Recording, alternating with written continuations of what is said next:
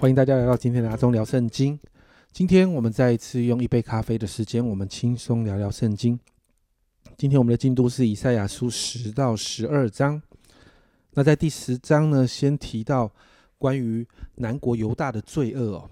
那在一到四节，我们看到百姓哦，其实做了一些很不 OK 的事，比如说圣经上这样说：他们设立不义之律例，他们记录奸诈的判语，他们驱往穷乏人。他们夺去神百姓当中那些困苦人的礼，然后寡妇当做掳物，孤儿当做掠物。其实简单的来说，他们就是欺负弱势，他们不行不施行公义。所以在第五节就提到亚述是我怒气的棍，手中拿我恼恨的杖。神就兴起亚述，要来成为神手中审判的工具。所以在七到十四节就提到亚述是神的工具，可是呢，亚述虽然是神的工具，可是你看到亚述哦，圣经上说亚述就自我骄傲了起来，认为在列邦当中不断的征战得胜、攻城略地啊，这些是因为自己的强大，所以神在这一段经文里面就开始那个焦点开始转向亚述的审判，他提醒亚述啊，十五节哦。他用一个比喻说：“斧呢，岂能像用斧砍用斧砍木的自夸呢？锯岂能像用锯的自大呢？好比抡起那举棍的，好比杖举那啊飞木的人。所以神就用工具的比喻，有用斧头、用锯子，斧头、锯子就是工具。那怎么可以用？怎么可以像使用工具的人骄傲自夸呢？所以在十六到三十四节哦。”神就透过先知宣告了亚述的审判，也提醒百姓不要害怕亚述的侵扰，甚至在二十九到三十一节哦，提到亚述的军队，他用一些城，用一些好像城市一些地点，好像亚述的军队不断的逼近了，但是也不要害怕，因为神会在瞬间将他们挪去。其实你知道这一段预言哦，如果你有在看历代志，或者是。列王记就提到亚述亚述王派遣将军西拿基利来威胁恐吓当时的西西加王还有百姓。那在呃列王记里面，我们就看到后来神透过亚述帝国里面的内部叛变，让这个将军西拿基利赶快就带着亚述大大军，好像本来是兵临城下的，但是立刻转回亚述去，然后就免了这场灾祸。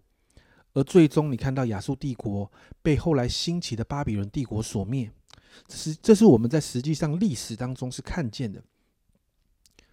神虽然指责百姓的罪恶，但十一章开始，神就透过先知以赛亚再一次预言救恩的领导。在第一节，那耶西的本必发一条，从他根生的枝子必结果实。这里提到耶西的本，其实就在谈到大卫子孙当中会有一个拯救者。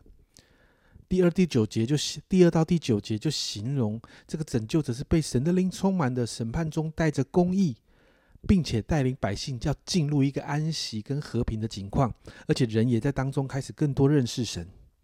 这个当中谈到的拯救者，其实就在预言耶稣基督的降生，也提到耶稣基督带来的救恩，甚至提到在启示录当中那个提到的新天新地里面的状况。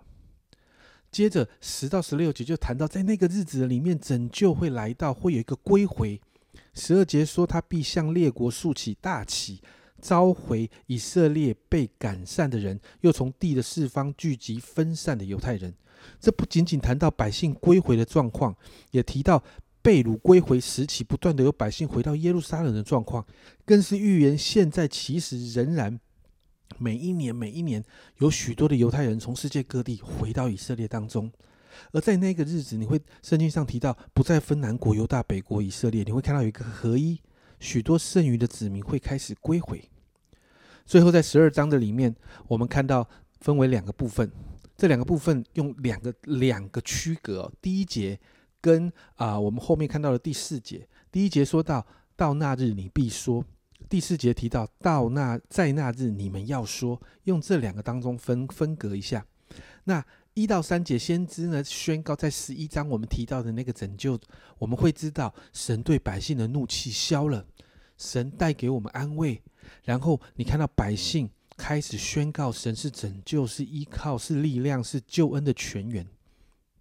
接着四到六节提到，在经历一到三节那个那个拯救之后，百姓开始赞美神，开始诉说神的良善与美好，而且期待这样的神为普天下所认识。今天经文到这里，你看到在这三章的里面，我们虽然看到面对困境，但人，但你看到神仍然掌权。人看起来好像亚述是侵略以色列的国家，但从神的角度来看，亚述只是神手中管教的工具。因此，在这样的困境里面，神要百姓保护，他要保护百姓，他就能保护百姓。神要施行拯救，那个救恩就会临到，因为神掌管一切。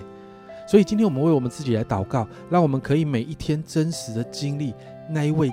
又真又活的神，因为你知道吗？这样的经历会帮助我们，可以从心里面发出如同十二章那样的宣告跟赞美。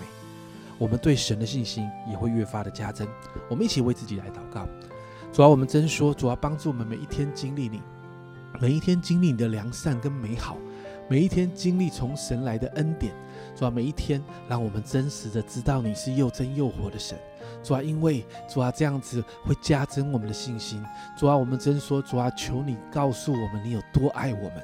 主啊，在每一天的生活里面，主啊，让我们越来越发的透过这些经历，更多更多的认识你。主啊，好让我们的生命，主啊，每一天，主啊，就越发的来赞美你。谢谢主，主啊，主啊，我们知道你是可以让我们经历的神。谢谢耶稣，这样祷告，奉耶稣的名，阿门。家人们，经历神。我们就能真实的发出赞美。神在我们的困境当中总是预备拯救，所以好不好？让我们用信心来依靠神，来赞美神吧。这是阿忠聊圣经今天的分享。阿忠聊圣经，我们明天见。